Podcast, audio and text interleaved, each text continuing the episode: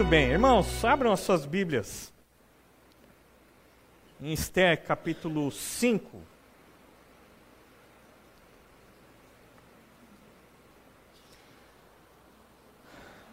E o tema da nossa mensagem de hoje, continuando a nossa exposição, versículo por versículo, no livro de Esther, é aprendendo a esperar em Deus.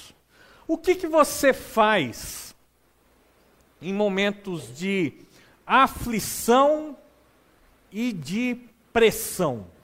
Como você reage quando você se encontra numa situação de aflição, de grande aflição? Como você reage quando você se encontra debaixo de muita pressão? Algumas pessoas ficam simplesmente irritadas e também revoltadas. Outras pessoas simplesmente ficam paralisadas pela ansiedade, pelo medo, pelas preocupações. Muitos acabam simplesmente perdendo as suas noites de sono. Outros ainda ah, ficam simplesmente desanimados, prostrados, desesperados. E existem também aqueles que simplesmente, diante de um momento de aflição, de pressão, saem correndo, procurando uma solução, procurando tirar desesperadamente os obstáculos, sair da dificuldade sair daquela situação onde elas se sentem pressionadas e aflitas. E você? Como que você reage diante dos momentos de aflição e de pressão? Será que realmente nós não agimos dessas formas? Será que nós, como cristãos, realmente ah, nos achegamos a Deus em oração, nesses momentos em que enfrentamos aflição e que nós estamos pressionados, será que realmente nesses momentos nós nos lembramos que antes de qualquer coisa, antes de fazer algo, antes de nos colocarmos em ação, nós realmente buscamos a Deus? Infelizmente, nós estamos sendo marcados por uma uh, geração que, na verdade, são cristãos ateus. E como isso? São pessoas que dizem que acreditam em Deus, são pessoas que dizem que buscam a Deus, são pessoas que dizem que dependem de Deus para todas as coisas. Mas justamente quando vem a aflição, quando vem a pressão, aquilo que verdadeiramente está no coração dessas pessoas vem à tona. E nesses momentos de aflição e de pressão, ao invés dessas pessoas orarem, buscarem ao Senhor, se humilharem diante de Deus, buscar a sua ajuda, simplesmente cedem ou se esquecem de Deus e agem como se Deus realmente não existisse. Eu escutei uma história ah, essa semana e creio que não é uma história verdadeira, mas que ela ilustra muito bem. E essa história aqui foi contada pelo reverendo Augustus Nicodemos. E ele diz o seguinte: ele também escutou essa história. Ah, uma igreja ali no Nordeste resolveu em determinado ano não realizar o seu retiro de carnaval. E o pastor então disse para a igreja o seguinte: Olha, meus irmãos, esse ano nós vamos permanecer aqui na cidade, porque queremos ah, nos concentrar em oração e queremos fazer um trabalho de evangelização. Então toda a igreja concordou com aquilo, todos os irmãos ah, durante os dias de carnaval se reuniam na igreja. Muito bem, chegou o sábado de carnaval. E os blocos de carnaval desfilavam bem na frente do templo da igreja, na rua principal ali.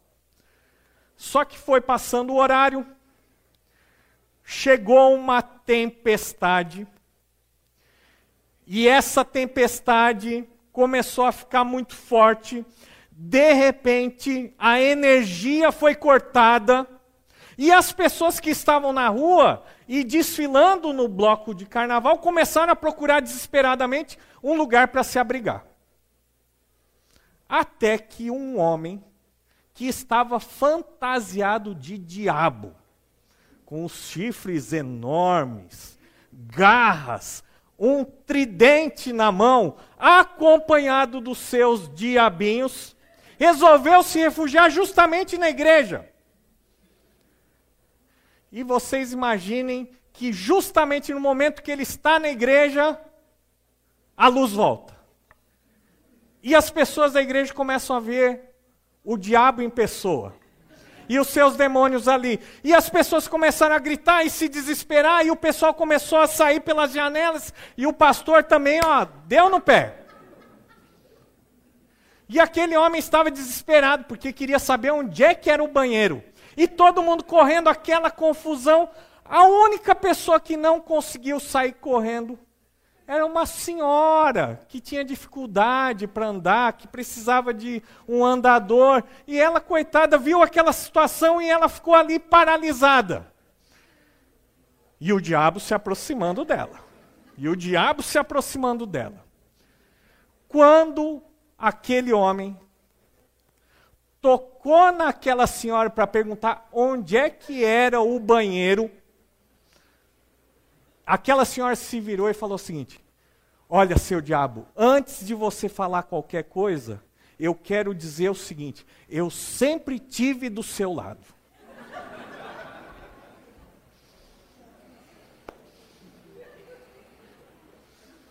Se não fosse trágico, seria só engraçado.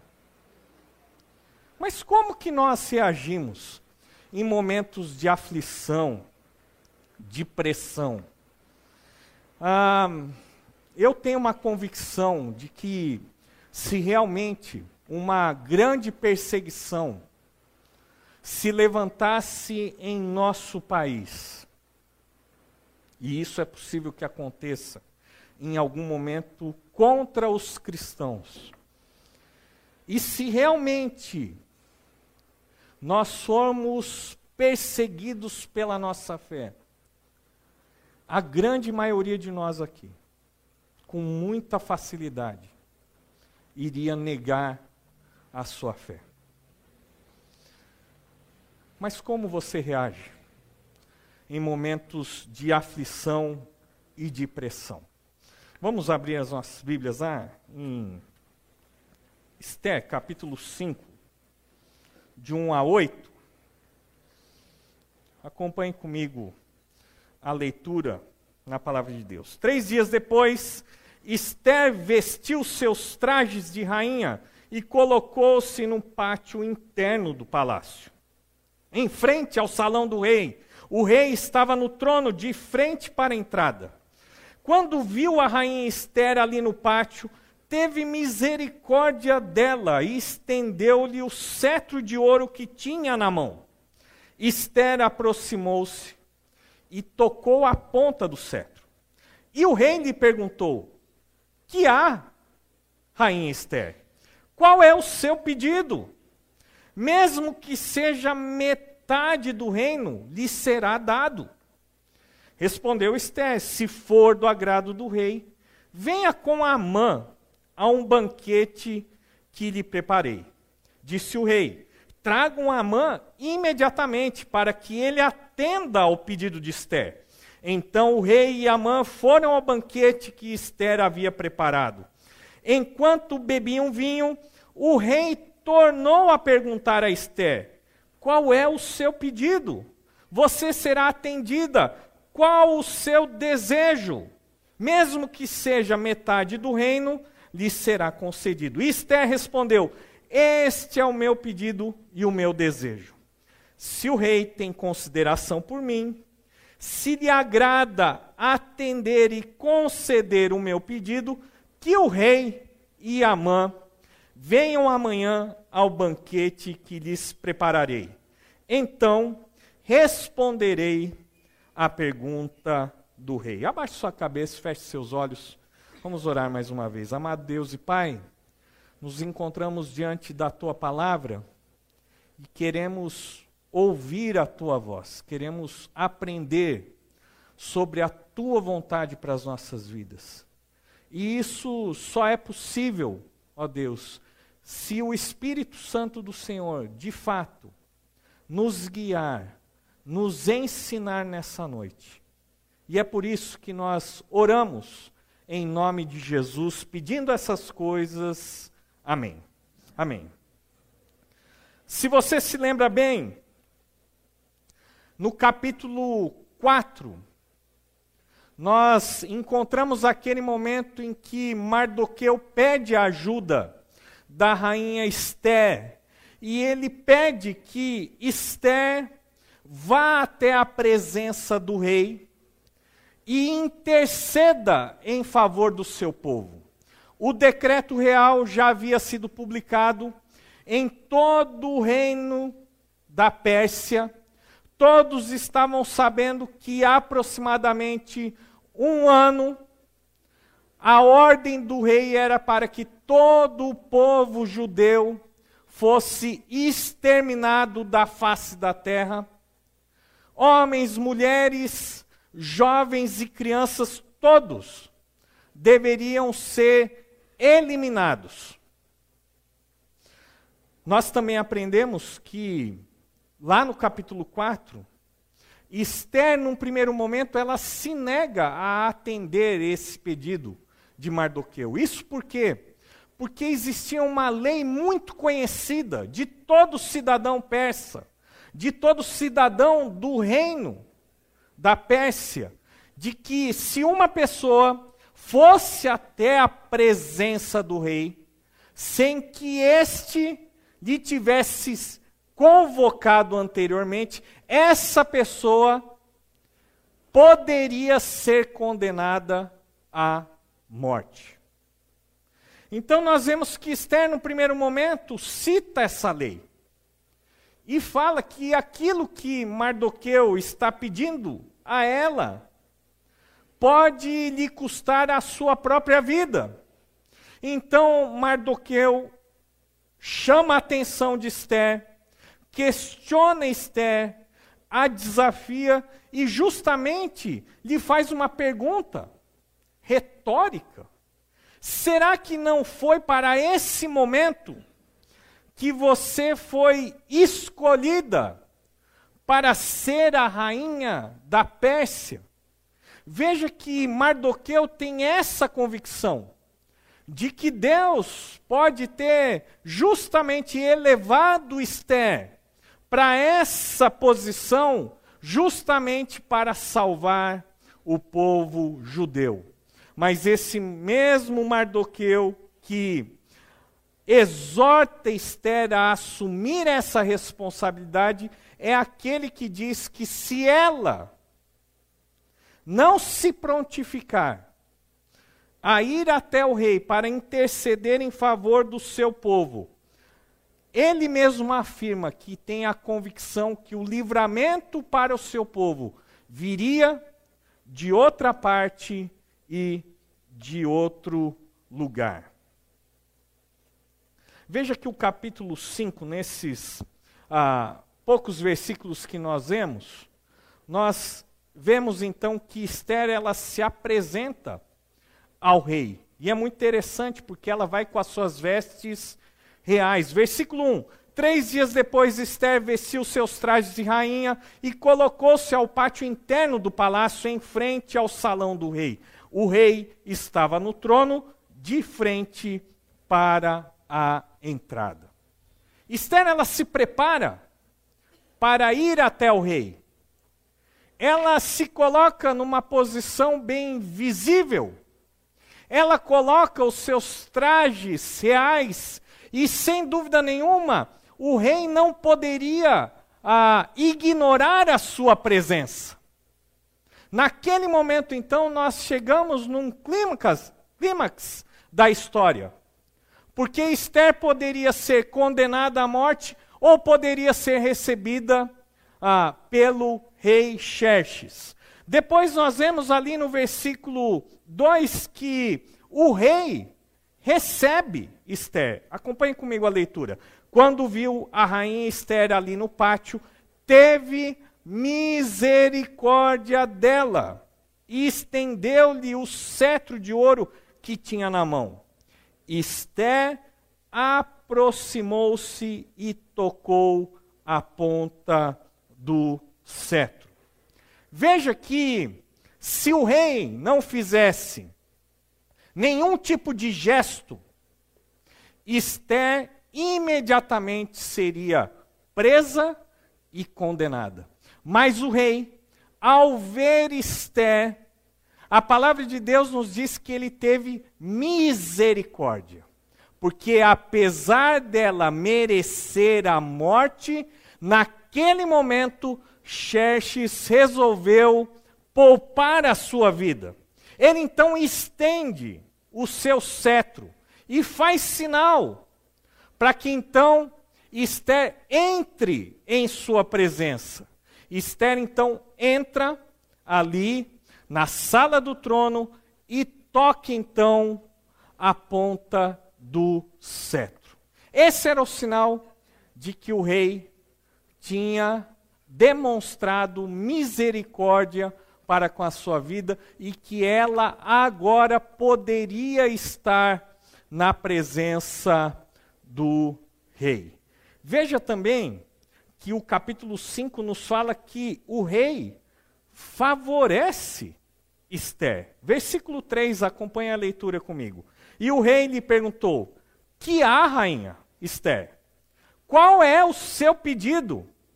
Mesmo que seja metade do reino, lhe será dado. O que é que Esther poderia esperar daquele momento? Talvez ela tivesse realmente a expectativa de que o rei lhe permitisse entrar na sala do trono. Talvez Esther tinha a expectativa de que o rei, em um determinado momento, iria lhe conceder o seu pedido de misericórdia para com o seu povo. Mas veja que Esther não teve que falar absolutamente nada. O rei perguntou: Esther, o que está acontecendo? Qual é a sua necessidade? Qual é o seu pedido? E veja o que Xerxes propõe a Esther: mesmo que seja a metade do reino, lhe será dado. Veja que os seis persas eles tinham o hábito de presentear as suas rainhas. Era um costume dos seis persas. Aquelas sainhas ah, que realmente fossem apreciadas, ah, que agradavam o rei, muitas vezes recebiam algumas cidades como presente. E veja que ter uma cidade como um presente era de fato um grande privilégio, porque naquela cidade ela seria honrada, reconhecida. Nessa cidade, ah, tudo aquilo que fosse arrecadado como imposto poderia ser revertido para as decisões da rainha. Mas veja que Xerxes, ele extrapola o costume dos seis. Porque ele não oferece uma, duas, três ou dez cidades. Mas ele diz o seguinte: olha, se você desejar até metade do meu reino, eu vou te dar. Inesperado o rei então favorece Esther. Mas o texto continua. E nós vemos lá no vers nos versículos de 4 a 8 que o rei não apenas recebe Esther, favorece Esther, mas ele também atende aos pedidos de Esther. Acompanhe comigo na sua Bíblia. Respondeu Esther: Se for do agrado do rei, venha com Amã a um banquete que lhe preparei.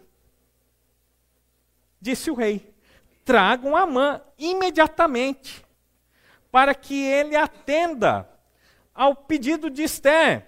Então o rei e Amã foram ao banquete que Esther havia preparado. Enquanto bebiam vinho, o rei tornou a perguntar a Esther: Qual é o seu pedido? Você será atendida. Qual o seu desejo? Mesmo que seja a metade do reino, lhe será concedido. E Esther respondeu: este é o meu pedido e o meu desejo. Se o rei tem consideração por mim, e se lhe agrada atender e conceder o meu pedido, que o rei e Amã venham amanhã ao banquete que lhes prepararei. Então responderei à pergunta do rei. Veja bem, o rei diz assim: Você quer metade do meu reino? E ela responde: eu quero que você venha ao meu banquete. Que rei não ficaria feliz em ter uma resposta dessa de sua rainha? Ele oferece metade do reino e o que ela pede é simplesmente a presença do rei com o amigo do rei a um banquete que ela havia preparado. Imagine você, homem casado, chega o aniversário da sua esposa. Está chegando o aniversário da Andréia, dia 18, quarta-feira, eu não posso esquecer. Já esqueci uma vez, hein? então veja bem, daí naquele momento, né, o marido querendo agradar sua esposa, geralmente pergunta assim: querida, o que você vai querer de aniversário. Né? E qual é a resposta que todo marido gostaria de receber? Nada, meu querido, você já é o meu tudo.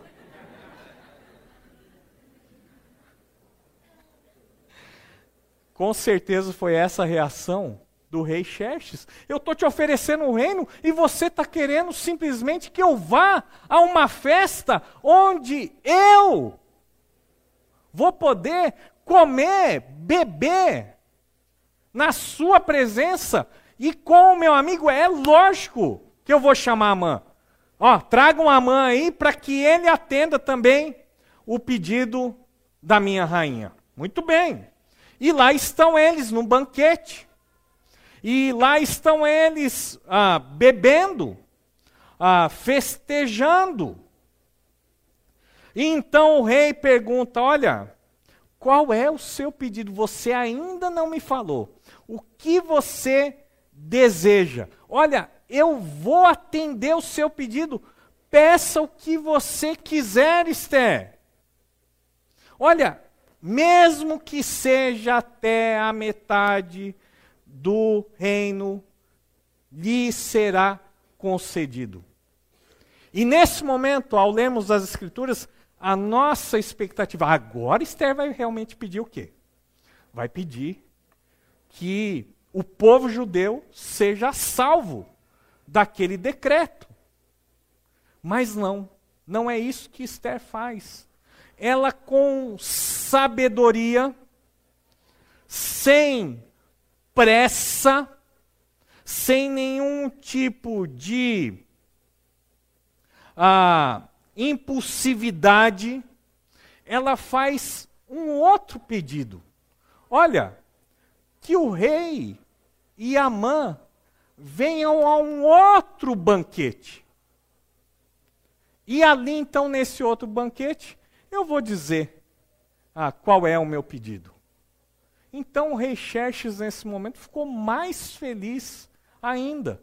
E vocês vão se lembrar, aqueles que têm acompanhado toda a série de Esther, que o rei Xerxes gostava de uma festa. Vocês se lembram? Capítulo 1. Ele fez uma festa que durou 180 dias. Quando ele escolheu a nova rainha, ele deu mais uma festa. Quando ele aprovou o plano de Amã, ele sentou no palácio e estava bebendo vinho com Amã. Agora Esther chama ele para um banquete. E nesse banquete ela faz um outro convite, para que ele e Amã venham a mais um banquete. E ali então ela faria o pedido ao rei. Com certeza, depois de ah, um segundo pedido da rainha, e um pedido tão simples de ser atendido, é possível que ah, o rei já soubesse que Esther não estava realmente interessada em metade do seu reino. E com alegria, é lógico que ele atendeu ao pedido de Esther. É muito interessante nós observarmos que Esther tem o cuidado de não apenas convidar o rei, mas de convidar especificamente Amã. Porque não bastava simplesmente atrapalhar o decreto contra o povo de Deus mas era necessário também acabar com a fonte da inimizade contra o povo de Deus. E a fonte da inimizade, o grande inimigo do povo de Deus naquele momento, era justamente Amã. Por isso, então, Esther tem essa sabedoria em convidar o rei e também Amã para participarem de dois banquetes. Esther, ela se apresenta ao rei. Mas uma coisa que nós precisamos entender é que entre o capítulo 4 e o capítulo 5 existe um interlúdio de três dias. E antes da ação, Esther se dedicou ao jejum e à oração. Ela foi à presença do rei, mas não antes de jejuar durante três dias e três noites. Vamos ver aqui, para recordarmos, o capítulo 4, versículos de 15 a 17. A palavra de Deus nos diz assim: Então Esther mandou essa resposta a Mardoqueu: Vá reunir todos os judeus que estão em Suzã e jejuem em meu favor. Não comam nem bebam durante três dias e três noites. Eu e minhas criadas jejuaremos como vocês. Depois disso, irei ao rei, ainda que seja contra a lei. Se eu tiver que morrer, morrerei.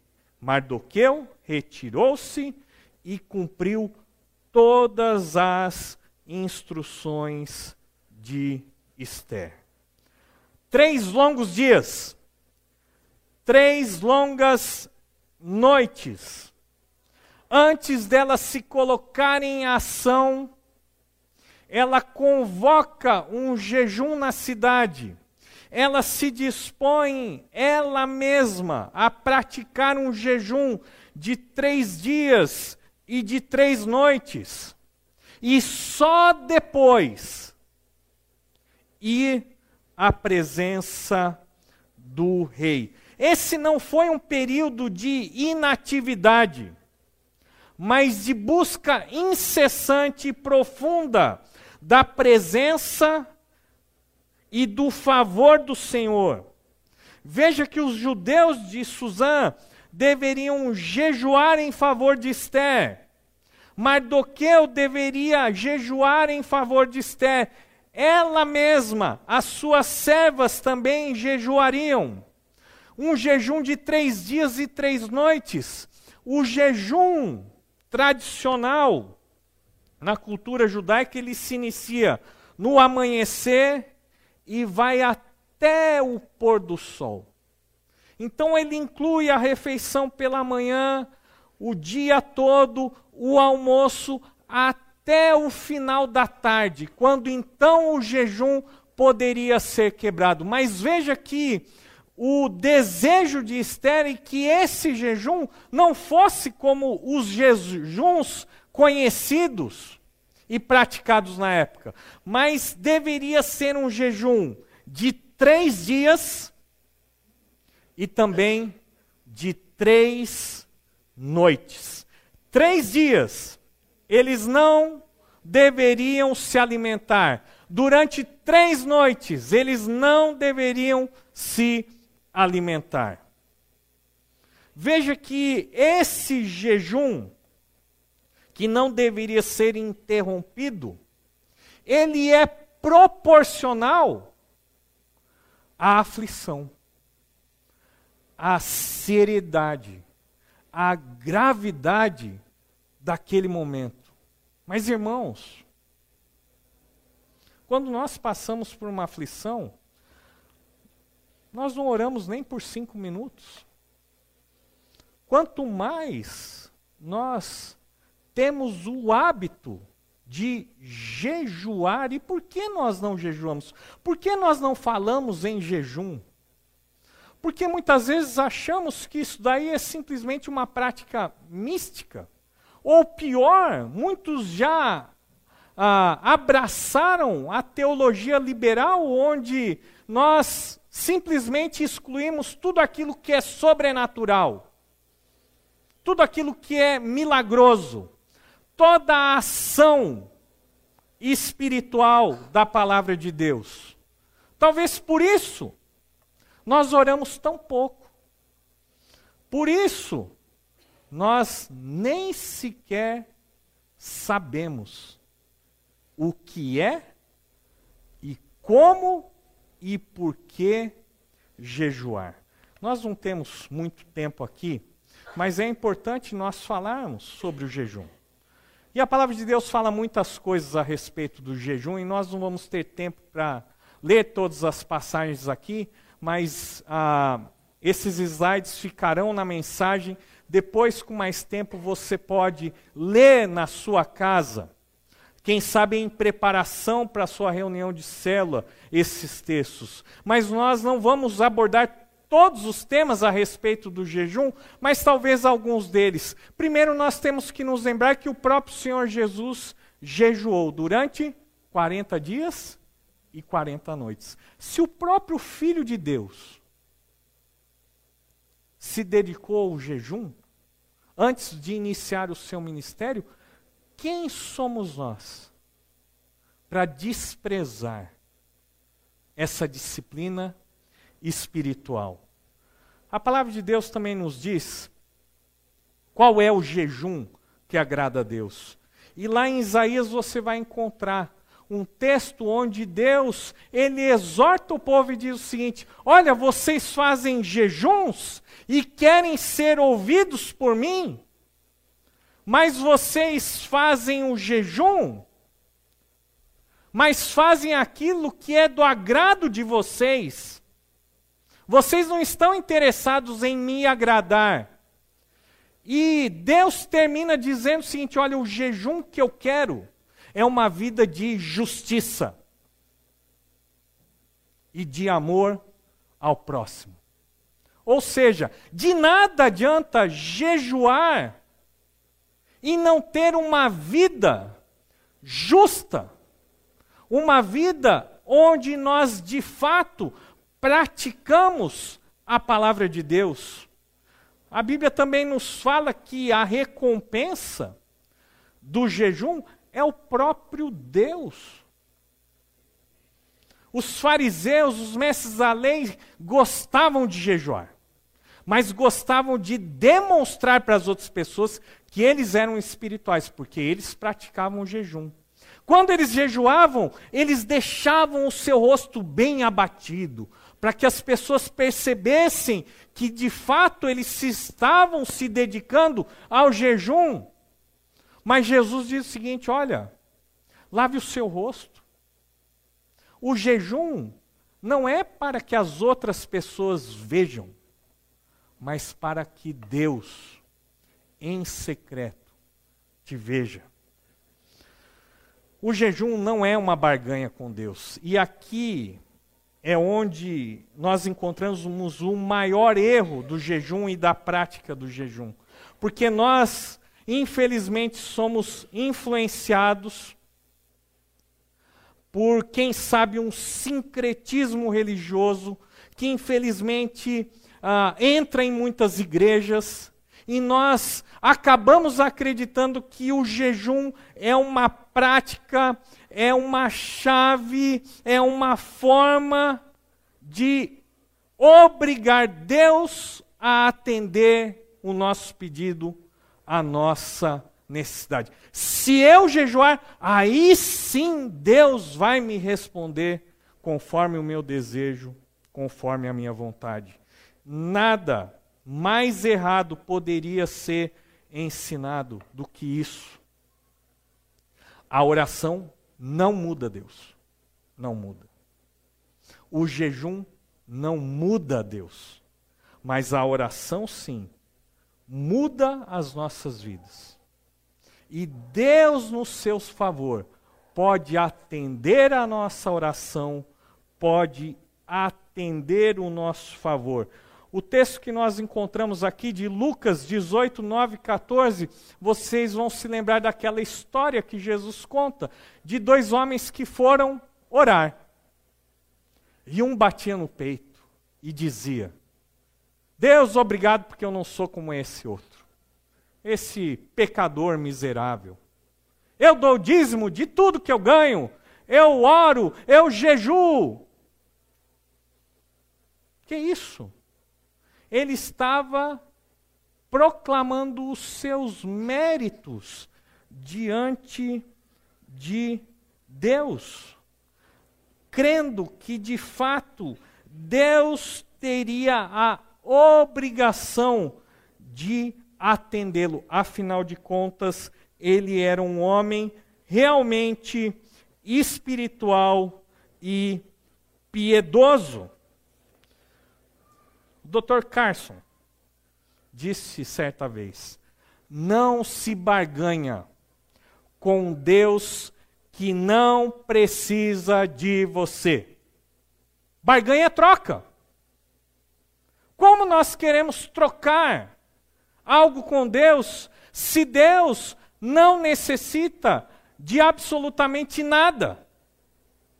Uma vez que Deus não precisa de mim, não precisa de você.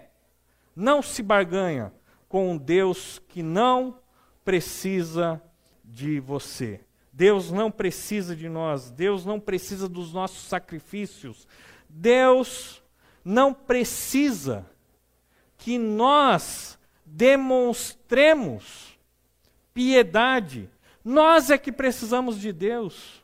Nós é que precisamos da sua graça e da sua misericórdia. Também o jejum é uma expressão clara de arrependimento. Temos dois textos aqui. Primeiro, Jonas, capítulo 3. Depois que o profeta vai à cidade e proclama a palavra de Deus, existe uma conversão em toda a cidade. O rei proclama um jejum, convocando o povo a se arrepender dos seus pecados, para quem sabe Deus então desviar a sua ira e não destruir a sua cidade. é interessante porque o rei manda as pessoas jejuarem e diz mais: os animais também não vão comer nada. Nem as pessoas, nem os animais. Quem sabe Deus então ele desvia o seu furor. O outro texto que nós temos é de Joel, também anunciado juízo sobre o povo de Deus, e Deus mesmo diz para o seu povo: jejuem, arrependam-se dos seus maus caminhos, para que então, quem sabe, eu não lance o juízo sobre vocês. Qual foi a última vez que você jejuou? Agora vai ficar mais difícil. Qual foi a última vez que você jejuou? Se humilhando diante de Deus e pedindo perdão pelos seus pecados. Mais difícil. O jejum é um clamor. Jejum não é simplesmente você deixar de comer. É você deixar de se alimentar para buscar a Deus. Quando nós precisamos da direção, quando nós precisamos do favor de Deus, então nós devemos jejuar ao Senhor. E também nós encontramos no Novo Testamento Jesus nos ensinando que o jejum é um recurso poderoso contra o maligno. E como é fácil nós nos esquecermos que nós estamos em uma verdadeira guerra espiritual. E que o mundo jaz no maligno. E que o diabo de fato é o nosso adversário. Quantos de nós simplesmente esquecem dessas realidades espirituais? E Jesus então ensina os seus discípulos que nesse confronto espiritual, em certos casos, há a necessidade da prática do jejum. Fique imaginando se realmente acontecesse algo parecido com a história do início da mensagem. Se nós não teríamos aqui várias pessoas fugindo, se escondendo debaixo das cadeiras. E outros dizendo assim: olha, eu estou aqui, mas eu sempre tive do seu lado. Estamos perdendo a perspectiva do que é piedade, do que é espiritualidade. O jejum, diz Piper, é fome de Deus. Quando você está com muita fome, o que, que você faz? Vai na geladeira e ataca tudo que tem à frente, não é? Se você está com fome, você pede um lanche. Você mata a sua fome. Mas o jejum é justamente o contrário. Quando nós temos fome, anseio por Deus, nós praticamos o jejum. Mas o que, que é o jejum? Porque muitas pessoas perguntam, né? Mas o que, que é realmente o jejum, pastor? Então vamos entender direito ah, qual é a definição do jejum segundo a palavra de Deus. O jejum é abstinência de alimentos por um período determinado de tempo, com um objetivo só: objetivo de buscar a presença, a direção, a misericórdia e o favor de Deus. Se o objetivo do jejum não for esse, você está fazendo um regime. Você está simplesmente passando fome. Porque o jejum, ele é você deixar de alimentar o seu corpo para nutrir o seu espírito. É deixar de ter fome pelas coisas do mundo e ter fome pela presença, pela provisão de Deus. O jejum realmente traz grandes mudanças. Primeiro, ele muda o nosso foco. Quando nós nos dedicamos ao jejum, o foco muda de nós mesmos dos problemas para Deus. Muda também o centro da nossa vida, porque eu deixo de me preocupar com as minhas necessidades mais básicas para me preocupar com aquilo que realmente é o mais importante, que é Deus. O jejum traz uma outra grande mudança, muda as nossas prioridades. Por quê? Você precisa preparar, você precisa parar, você precisa comer. Quando nós comemos, também nós sentimos prazer. Por isso que todos nós, sempre que podemos, queremos comer aquilo que é de melhor, que nos agrada o paladar.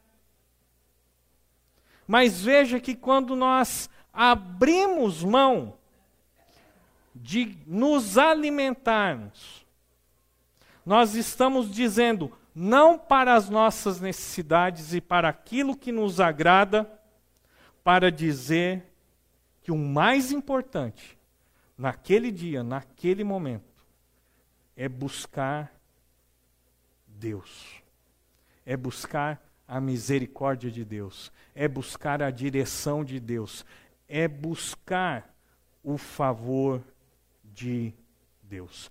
Eu deixo de me alimentar para prestar toda a atenção e priorizar a pessoa de Deus. esqueça essas ideias de jejuns criativos, tá besteira.